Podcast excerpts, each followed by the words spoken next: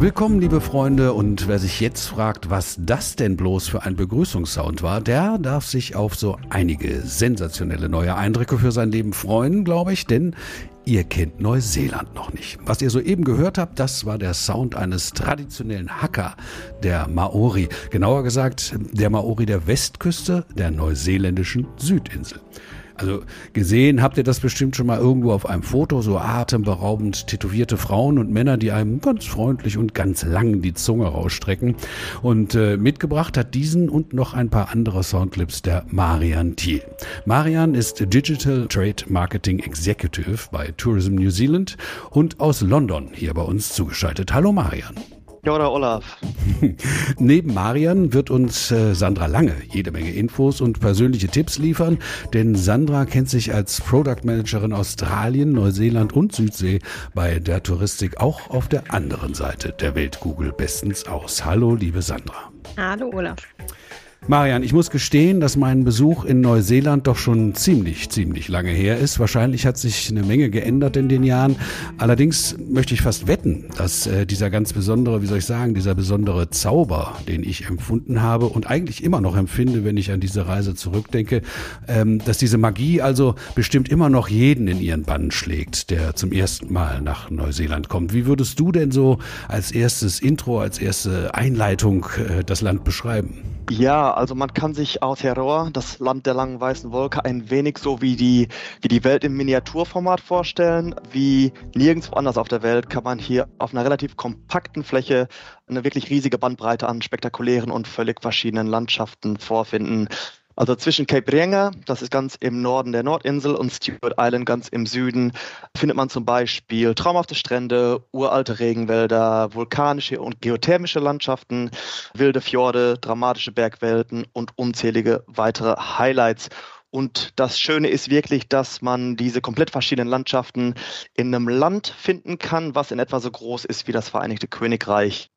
Also Besucher können extrem viel Abwechslung erleben, ohne den ganzen Urlaub im Auto, im Bus oder im Campervan verbringen zu müssen.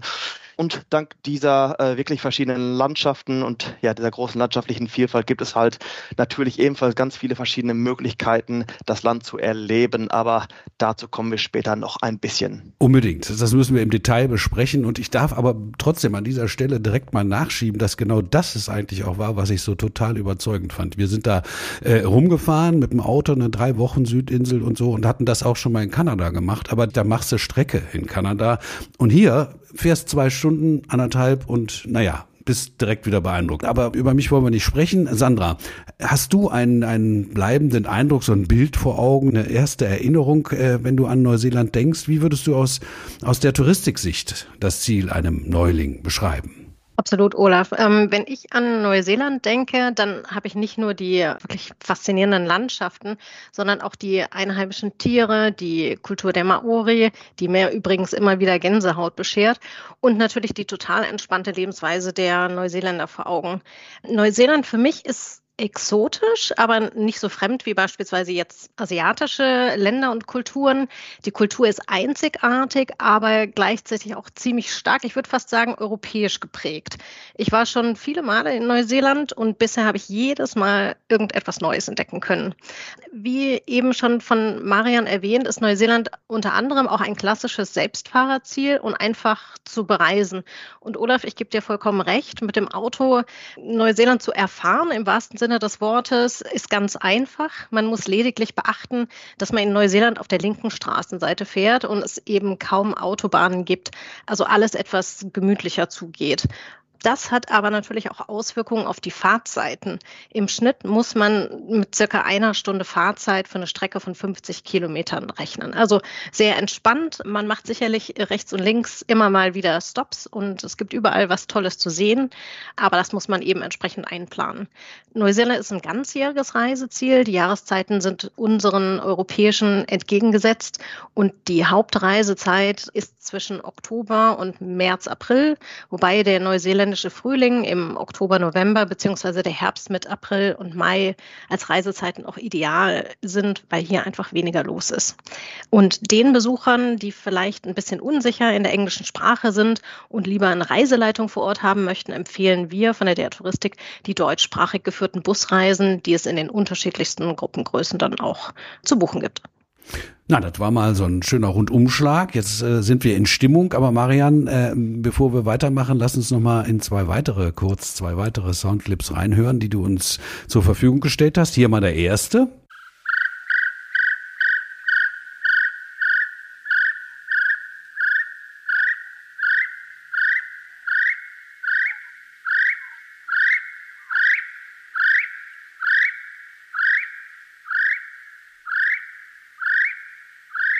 Das war der kleine gepunktete Kiwi, so heißt er. Diesen Vogel, den kennt wahrscheinlich jeder. Und dann hier der zweite.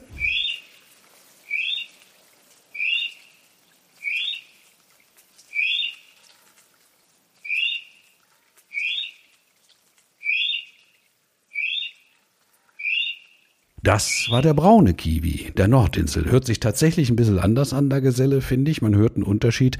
Ähm, Marian, gilt das auch für die beiden Landesteile? Ist die Nordinsel ganz anders als der Süden? Ja, also die Nord- und Südinsel, die unterscheiden sich schon relativ deutlich voneinander und daher würde ich auch allen Besuchern empfehlen, möglichst beide Inseln zu bereisen. Also vulkanische und geothermische Landschaften findet man zum Beispiel ausschließlich auf der Nordinsel und auch die Möglichkeiten, sich mit der traditionellen Kultur der Maori auseinanderzusetzen, sind hier im Norden deutlich vielfältiger. Die Südinsel auf der anderen Seite ist maßgeblich von der Bergwelt der Southern Alps geprägt und die machen die Insel zu einem echten Abenteuerspielplatz.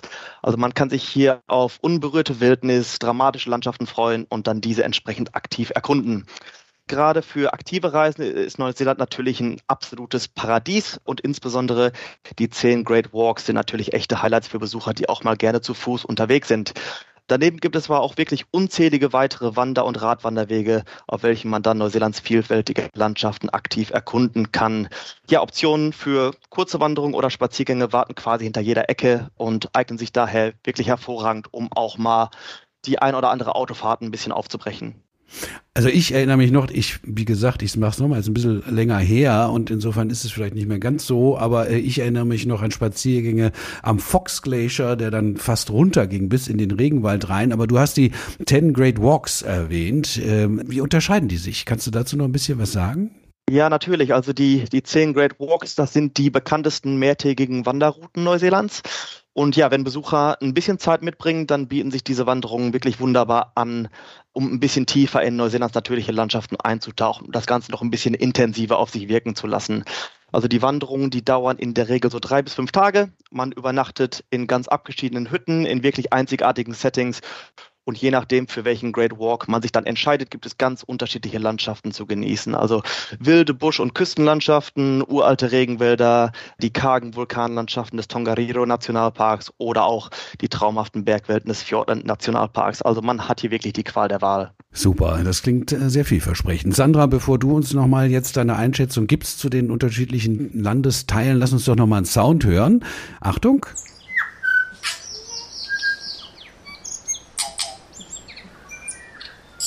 Das war der Tui. Ja, also der heißt wirklich so. Ist kein Witz. Ich habe gelesen, dass der auch menschliche Stimmen nachmachen kann. So ein Beispiel habe ich aber leider nicht. Aber einen ganz eigenen Klang, eine eigene Stimme, einen eigenen ja, Gesang, weiß ich gar nicht. Hat dieser Vogel auf jeden Fall. Auf jeden Fall.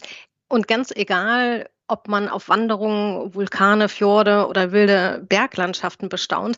Alles hat eben diesen einen typischen neuseeländischen Charakter. Und auch wenn man auf einem Waldspaziergang kurz die Augen zumacht, in die Natur reinlauscht und die Klänge der einheimischen Vögel auf sich wirken lässt, wird einem klar, dass man eben in Neuseeland ist. Neben exotischen Bäumen und Pflanzen wie den typischen Fahnenbäumen machen eben gerade diese Geräusche, wie beispielsweise ähm, die des Tui, das Einzigartige von Neuseeland aus. Ja, also ich denke, wir lassen jetzt mal diesen ornithologischen Exkurs an dieser Stelle, denn Vögel sind ja lange nicht alles, was einem in Neuseeland den Kopf verdrehen kann. Das hast du ja schon deutlich gemacht, Sandra, und du auch, Marian. Aber Marian, äh, sag du uns doch mal, die so Basisempfehlungen, kann, kann man sowas aussprechen? Also was muss auf jeden Fall gesehen, erlebt werden? Basisempfehlung. Gut, ja, also viele Besucher haben natürlich Neuseeland als oder insbesondere als Wanderparadies vor Augen, aber man kann das Land wirklich auf ganz unterschiedlichen Wegen entdecken. Also wer zum Beispiel lieber auf dem Wasser unterwegs ist als auf dem Land, äh, der wird ebenfalls sehr schnell fündig. Also von Kajaktouren entlang der abgeschiedenen Sandstrände des Abel Tasman Nationalparks über geführte Kanutouren auf dem kulturell sehr bedeutenden Wanganui River bis hin zu Bootstouren auf dem Milford oder Doubtful Sound. Das sind die bekanntesten Fjorde äh, in Neuseeland. Also die Möglichkeiten sind wirklich zahllos. Aber da hört es natürlich noch nicht auf. Wer Neuseelands freundlichen tierischen Locals ein bisschen äh, näher kommen möchte, der kann zum Beispiel an einer Kiwi-Spotting-Tour teilnehmen, zum Beispiel auf Stewart Island. Man kann Pottwale ganzjährig in Kaikoura auf einer Whale-Watching-Tour bestaunen oder auch mit den neugierigen Dusky Dolphins in freier Wildnis schwimmen. Und insbesondere das letzte hier, das Schwimmen mit den wilden Delfinen, ist ein wirklich einmaliges Erlebnis. Ja, Besucher, die die Abenteuerlust gepackt hat, die können diese beim Bungee Jumping, beim Skydiving, Jetboating oder verschiedensten anderen Aktivitäten befriedigen, die das Herz ein bisschen schneller schlagen lassen. Und gerade in Neuseelands Abenteuerhauptstadt Queenstown kann man sich hier so richtig austoben. Und last but not least äh, können sich Fans der Herr der Ringe und der Hobbit-Trilogien bei einem abendlichen Festmahl im Green Dragon Inn im Hobbiton Movie Set wie ein echter Hobbit fühlen. Ja, also ich meine, seit diesem Film, da ist Neuseeland äh, noch in mehr Mündern als vorher. Als ich in Neuseeland war, da kannte ich den Herrn der Ringe nur als Buch. Also den Film, zumindest den von Peter Jackson. So einen anderen gab es schon, aber die Trilogie von Peter Jackson, die gab es noch nicht. Aber ich will auf was anderes hinaus. Äh, kennt ja jeder so beim Lesen, dann hat man immer so ganz persönliche Bilder im Kopf und äh, manchmal werden die ja dann auch irgendwie äh, zerstört, wenn man die Realität sieht oder das im Film sieht. Aber ich glaube, es gibt wirklich keine passendere Gegend Gegend als Set für diese Geschichte. Das Land, das, das, das atmet Legenden, wenn ich das mal so blumig formulieren darf. Das darfst du natürlich, ja. Es, äh, es gibt sehr viele Landschaften und andere natürliche Sehenswürdigkeiten, die Menschen schon immer so ein bisschen ins Staunen versetzt haben und die daher oftmals auch in den Legenden der Maori äh, eine bedeutende Rolle spielen. Zum Beispiel der Mount Hikurangi im Osten der Nordinsel oder auch die kreisrunden Moiraki Bowls auf der Südinsel. Also ganz generell gesagt ist das Storytelling, also das Erzählen von, von Geschichten, ein wirklich bedeutender Bestandteil der Maori-Kultur in Neuseeland und Besucher können auf einer Vielzahl von verschiedenen Touren und Aktivitäten mehr über die Legenden und die Mythologie der Maori erfahren. Ein paar Beispiele hier, also im Waipua Forest, ganz im Norden der Nordinsel, können Sie zum Beispiel Tane Mahuta, den Gott des Waldes, kennenlernen und ein bisschen mehr darüber erfahren, welche Rolle er in der Schöpfungsgeschichte der Maori spielt. Gleich nebenan, an den Ufern des Hokianga Habe, kann man im brandneuen kulturellen Zentrum Manea Footprints of Kupe auf eine wirklich sehr interaktive Art und Weise lernen, wie die Maori einst unter dem Entdecker Kupe Neuseeland erreichten und anschließend dann auch besiedelten. Ganz generell wird es allen Besuchern relativ schnell klar werden, dass die Maori-Kultur das gesamte kulturelle Leben der Kiwis und des ganzen Landes durchzieht. Und ja, auch die Sprache der Maori, Tereo, erlebt derzeit eine richtige Renaissance und mehr und mehr Begriffe aus der Sprache finden sich in der Umgangssprache der Kiwis wieder, was natürlich eine sehr, sehr schöne Entwicklung ist. Also ich, ich finde ich auch. Also Sandra, wir haben ja mal so einen Podcast über Australien gemacht, da haben wir auch drüber gesprochen, dass die Aborigine-Kultur jetzt eine viel größere Rolle spielt. Das scheint ja für Neuseeland äh, genauso zu gelten. Ne? Also ein Neuseeland-Trip ohne die Maoris und ihre Kultur kennenzulernen, der ist eigentlich nicht rund, oder? Absolut. Wie ich eingangs schon sagte, also bei den Maori-Erlebnissen da bekomme ich immer wieder Gänsehaut. Also man kann allen Besuchern tatsächlich nur empfehlen, sich auch näher, sei es mit den verschiedenen traditionellen Kunstformen der Maori beispielsweise, auseinanderzusetzen. In ähm, Rotorua auf der Nordinsel kann man bei Abendveranstaltungen auch emotionale Hacker-Darbietungen genießen, ähm, was eine kraftvolle Kombination aus traditionellem Gesang, Tanz und weiteren Kunstformen beinhaltet. Und das eben alles, wie gesagt, mit Gänsehautgarantie. Empfehlenswert ist zum Beispiel auch der Besuch von Tepuya in Rotorua, wo man im Maori Arts and Crafts Institute den Schnitzkünstlern über die Schulter schauen kann, wie eben auch diese Tradition und die Kunst weitergegeben wird an die folgenden Generationen.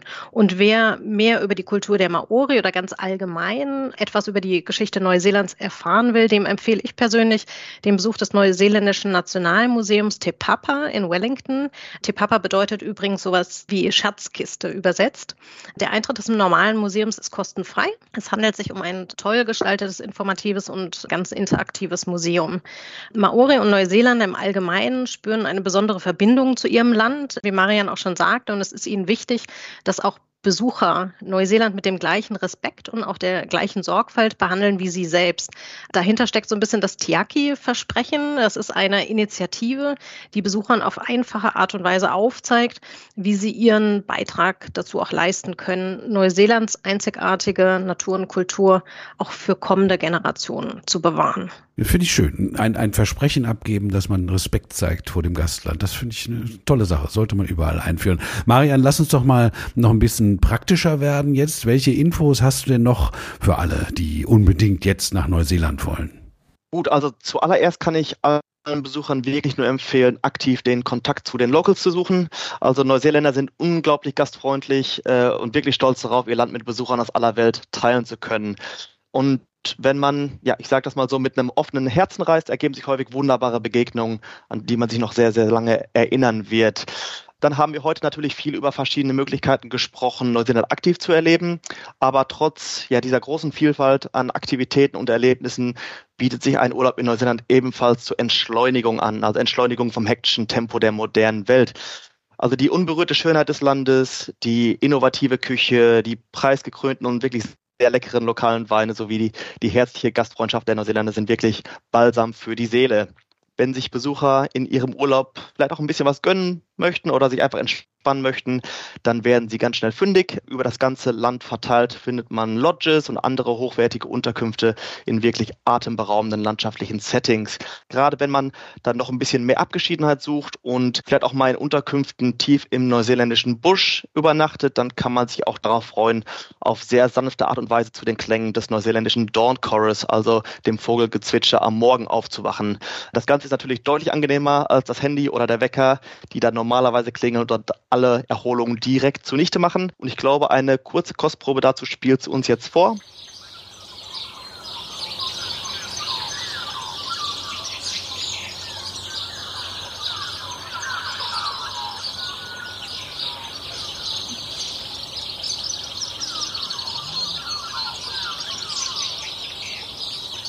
Das kann man ja auch jetzt aufnehmen vielleicht und dann als Klingelton auf dem Handy einstellen. Aber schöner ist es natürlich, wenn man es in echt hört.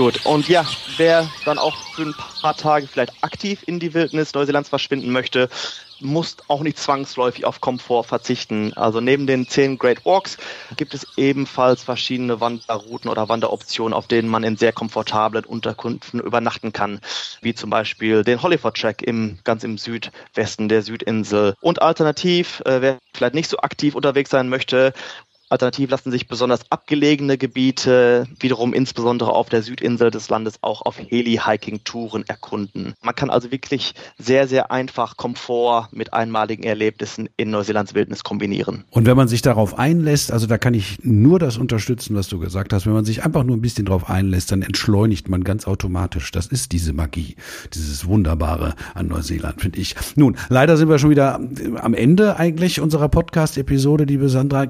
Vielleicht noch ein letzter Tipp von dir? Ja, Marian hatte eben schon von den Unterkünften ganz unterschiedlicher Art in Neuseeland gesprochen. Mein Tipp ist unbedingt ein oder zwei Nächte in einem der zahlreichen Bed and Breakfast oder eben aber in Lodges, wie zum Beispiel der Avarua Lodge inmitten des Abel Tasman Nationalparks zu verbringen.